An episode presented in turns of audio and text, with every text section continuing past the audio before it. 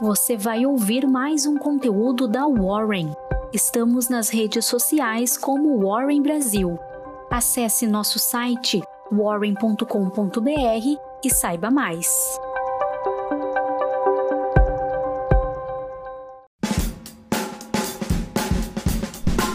Muito bom dia, eu sou a Jéssica, analista de redes sociais aqui da Warren, e estamos começando mais uma Warren Call para hoje, quarta-feira, dia 16 de março. As principais informações do mercado financeiro você escuta aqui.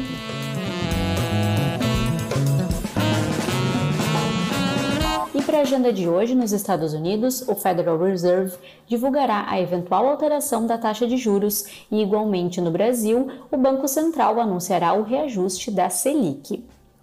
Na contramão do exterior e puxado pelas commodities, o Ibovespa encerrou o pregão em queda de 0,88% a 109 mil pontos. As ações da Magazine Luiza despencaram com a divulgação dos seus resultados do quarto trimestre de 2021, uma queda de 8,63%.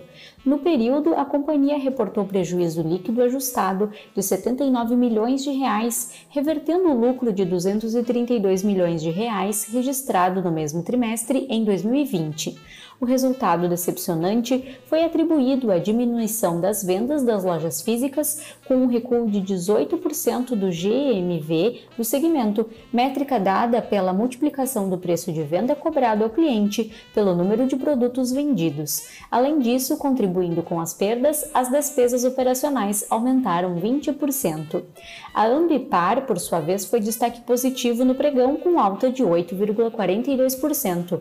No quarto trimestre de 2020, 2021, a companhia registrou lucro líquido de 52,3 milhões de reais, 98,8% acima do reportado no mesmo período de 2020. A gestora ambiental relacionou o desempenho à redução do resultado financeiro a partir do incremento da estrutura de capital. A Direcional também divulgou seus resultados do quarto trimestre de 2021. No período, reportou lucro líquido de 50,9 milhões de reais, em alta de 25,6% na base anual. A companhia atribuiu o desempenho à sua política de precificação, à gestão de estoque de suprimentos otimizada e ao ajuste no mix de produtos, alterações nas proporções entre as atividades desempenhadas para priorizar as mais rentáveis. A AES Brasil preencheu todos os requisitos necessários ao fechamento do acordo de investimentos com a BRF para a criação de uma joint venture chamada Protegi Holdings. A operação visa a construção de um parque eólico no Rio Grande do Norte, com investimento estimado de 905 milhões de reais.